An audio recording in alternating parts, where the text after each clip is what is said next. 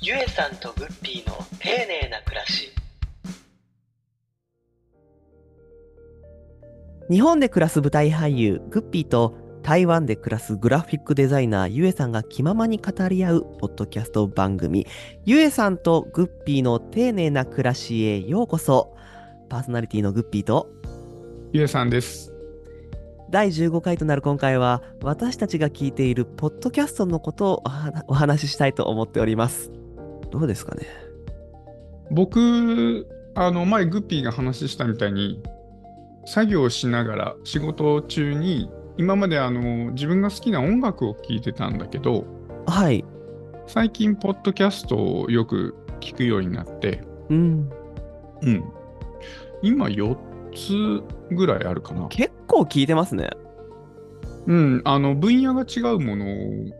をね、それぞはいれ。はいはいはいで、毎日配信されるとかっていうわけではないから。はいはいはいはいはいうん。えー、何聞いてるんですかうーんとね、一つは、あのー、リグミーアウトでお世話になってたプロデューサーの谷口さんっていう方が配信されてる、リグミーアウトうん、ああ、オーディションでしたっけあ、そうそう、あー涌井さんと僕が会ったっていう、はいはいはその、い。うん、オーディションのそのプロデューサーをされていた谷口さんっていう方が配信されてる、あのチグニッタの谷コレっていう番組へえ。その今ね、リグミーアウトではなくて、あの大阪の京町堀っていうところがあるんだけど、はい。そこにそのギャラリー、えーチグニッタっていうのを開設されていて、はいはいはいはい。えーっとね、60歳の還暦迎えられたって言ってて、この前。うん。うん、で、えーっと、アートとか、えーっと、集められてる本とかをその紹介してるね。うーん。うんへえ。やっぱアート系が多いんですね。うーんゆえさんが。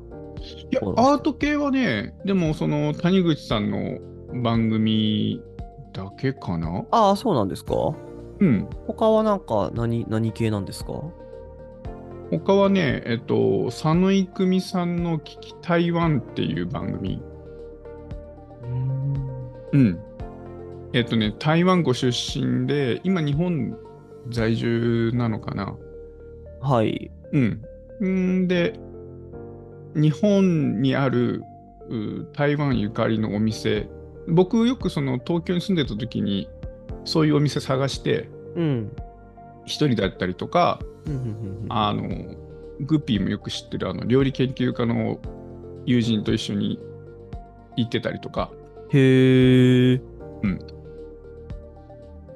だから、えっと、台湾が大好きなゲストさんと、その台湾の案内とか、はい。うーん、美食情報、グルメ。うん、が聞ける、その番組なので、その番組を聞きながら、どこのこと言ってるのかなってメモしたりうんうんして、いつかその行ってみたうんいうん。うん。場所とか、お店とかにこう登録というか、メモしてたりとかね。行ってみ台湾。うん、行ってみたいわね。失礼いたしました。で、あともう一つは、その、うーん、僕が台湾家語を耳にこう、慣れさせたいなと思って、うーん。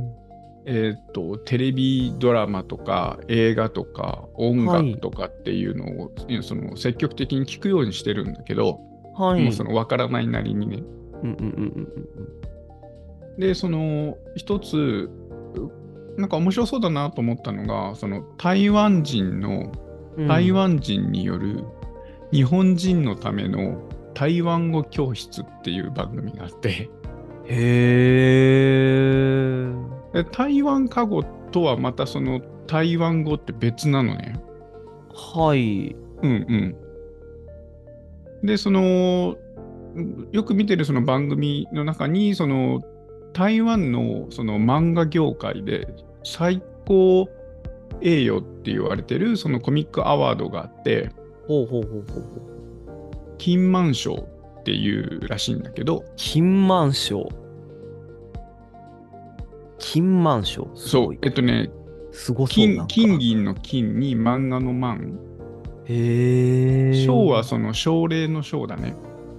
へー、金満賞でその2017年にその年間漫画賞とその青年漫画賞っていうのをそのダブル受賞されていてうん。で2020年にそのインターネットの人気賞っていうのでその得票数が1位になったっていうその「要求商店」っていう漫画があるんだけどすごい。でそれがねえっと Amazon プライムで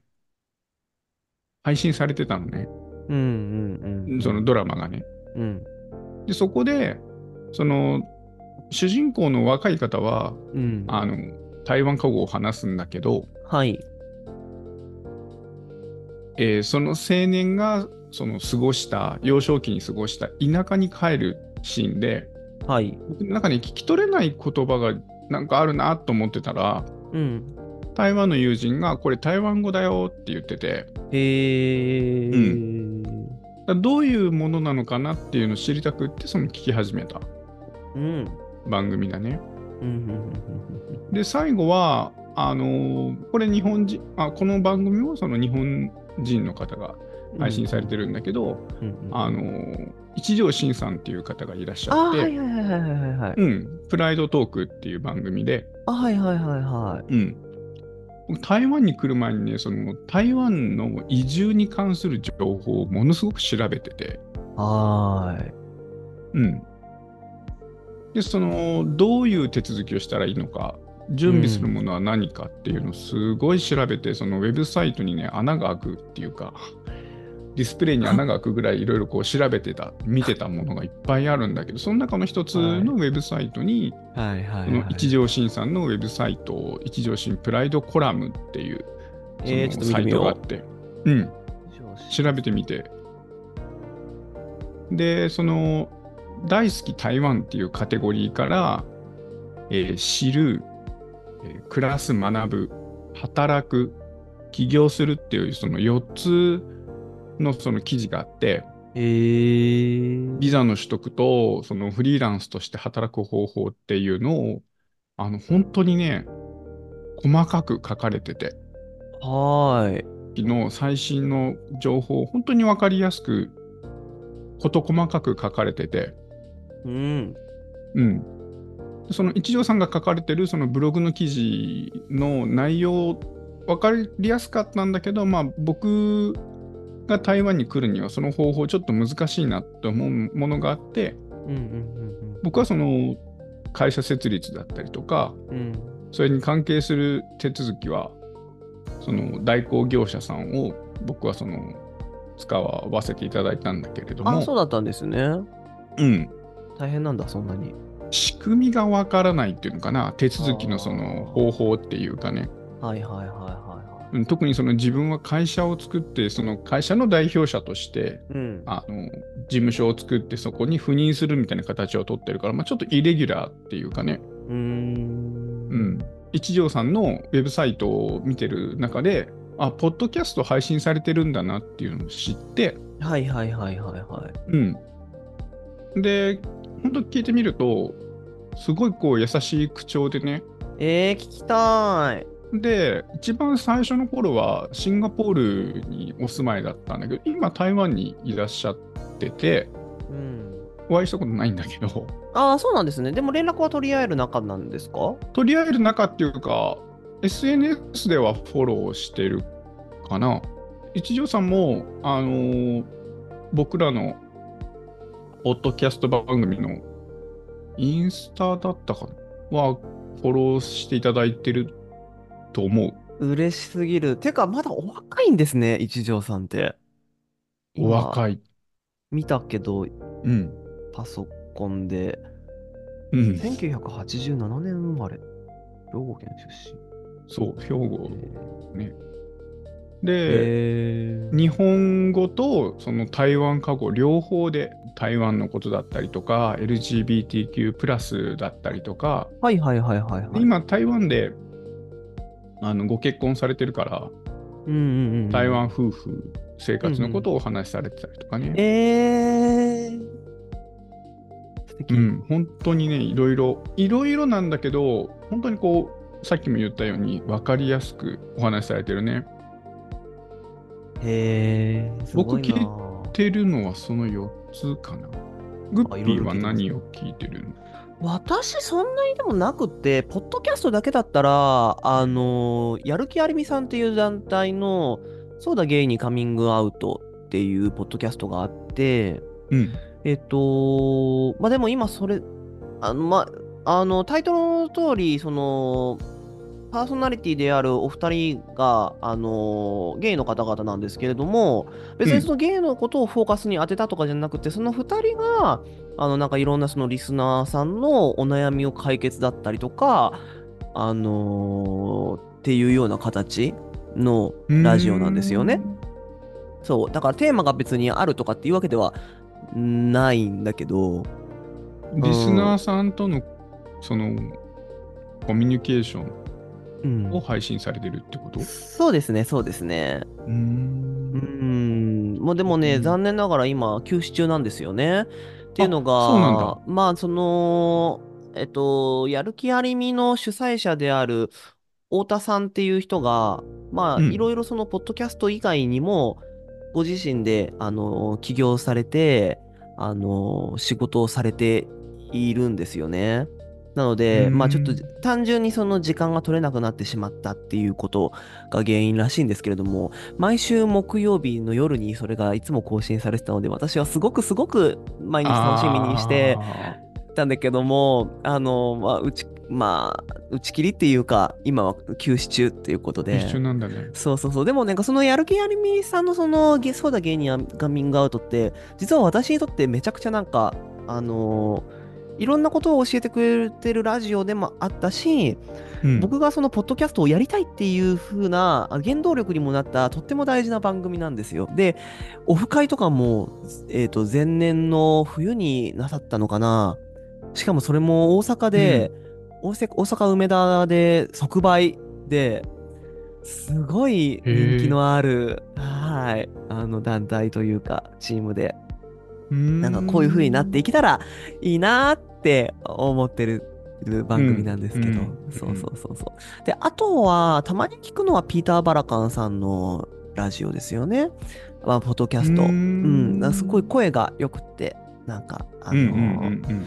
心が落ち着くというか、あとはまあ、私の推しである中井さんの、これはポッドキャストではないですけどね。ラジオ番組。はい、うん Welcome to Theater Radio 東京うんうん FM さんのやつですね。はい。を聞くくらいかな。だからまあ、ポッドキャストとしてはそんなに多くないかな。ううーんん。ラジオが結構でも好き。なんか、ラジ、あの、僕、ラジコでよく聞いてんですけど、アプリの。ああ、時間に関係なく聞けるもんね。そラうジオそう。やっぱなんだかったそらねの、なんだろう。ラジオ、ラジオもそうだし、ポッドキャストも、声だけのそのメディアって、映像とも近ければ、うんブログの記事とも違う、なんかこう、うーん、ちょうどいい感じって言えばいいんですか。ああ、まあ、手を止めることもないしね。そうそう、別に聞き入らなくてもいいし、うんうんうなんんか一人寂しいなとか、っていう時、どこでもなんか聞けるじゃないですか、今の時代だったら。うん寝る前とかでも街でも。だから、なんかすごい、なんか私に寄り添ってくれてるのかななんて思ったりしながら、いつあも聞いてあます。、ポッドキャストはそうだね。まあ、聞き方というか、使い方というか、うんうんうんうんうんうん。でも、もう一回ちゃんと聞きたいと思ったら、ね、もう一回再生すればいいしね。うん。そうそう、私それこそ、やる気ありみのそうだゲームにカミングアウトなんてもう何回も何回も同じの聞聞くぐらい、すごい好きで。それだけ好きなんだね。そう、ほんと面白いの。あーだからぜひ、なんかみ、リスナーの皆さんもぜひ機会があったら聞いてほしいなって思いますよ。うんうんうんううん。ん。そうか。うん。聞き台湾もそうだし、その、うんさっき話してた台湾人の台湾人による日本人のための台湾語教室はいはいはい、はい。もそうなんだけど、うん。なんだろうな。その特にその言語習得に関係するようなポッドキャストとかだとうん。本当にこう耳しか頼れないから、はいはいはい。うん、すごいこう「んなんて言ってるんだ」っていうのをうん。すごいこう集中して聞いたりするから、まあ、仕事中に聞くとちょっとこう聞き飛ばしちゃうからあんまりこう仕事中にはああ、確かに。って思ってるんだけど確かに。うん。で,、まあ、でもその発音とかをこう耳に頭にとりあえず入れたいっていうような時とかは、まあ、ちょっとこう、うん、聞き流しちゃうかな。はいはいはいはいはい。でも面白い。あのうん。日本人がこう「えなんて言ってるの?」みたいな感じのをそのポッドキャストの中でもずっとやってるからなんかこうちょっと自分みたいと思ったりとかねうんうんうん。うーんそうでまあ谷口さんの番組はどういう視点でアートを見てるのかなっていうのもちょっと聞けたりもするしはいはい。そうで一条さんは台湾の情勢だったりとか台湾の LGBTQ, プえーと LGBTQ プラスでどういうふうなこう環境になってるのかなとかね、うんうんうんうん。聞ける。し、えー、ちょっとなんかあた新たな分野というかで、私も聞いてみようかな。うん、お互いね、聞いてるものが違うとそういう情報交換というかさ、うんうんう。うんん、あまたこうこれ聞いてみようとかあそういうこと内内容で探してみようとかっていうのが出てくるから、はいはいはいはいはい。ん、面白いよね。うん、確かにそうですね。これも好みが結構分かれるというか。あそうだねううんんうんうんうん、うんうん。でもなんかいいですね。なんかそのうん本をなんか貸し借りするようなあ関あ係そうといそううそう、かねね。、今この本すごい楽しいんだよって学生の時よくやってたしねはいはいはい。うんうーん。そうだ僕家族の中でもよく祖母と本の貸し借りしててえー、素敵。うんサスペンスだったりもそもそうだったしうん。僕が高校生の時かな祖母にねあのあなたが本当に読むんだったらう私ん単単行本というか文庫本買ってあげるからうん。読みなさいよって言われてはい。えっ、と「大地の子」っていうその NHK でも昔ドラマやってたんだけどうん。中国残留孤児のお話、へえ。うん、でそれがすごく好きでへえ。うんそれこそ何回も読んでその前お話ししたみたいにグッピーにお話ししたみたいには高い。校までその片道1時間だったから、ああ、そっか。うん電車とかバスの中でずーっとその大地の子だったりとか、うんへ、ーそのサスペンスとかを読んだりとかしてね。へえ。うんちょっとねその今ポッドキャストの話しながら、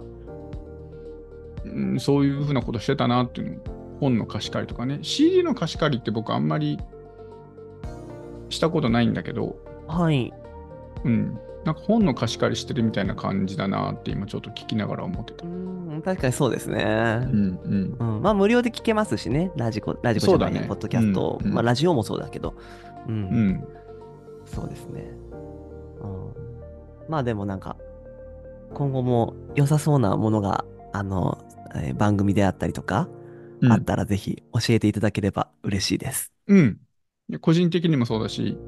番組内でもね、こういうご紹介。介できるものがあったらしていきたいよね。ぜひシェアしてください。うん。こちらこそです。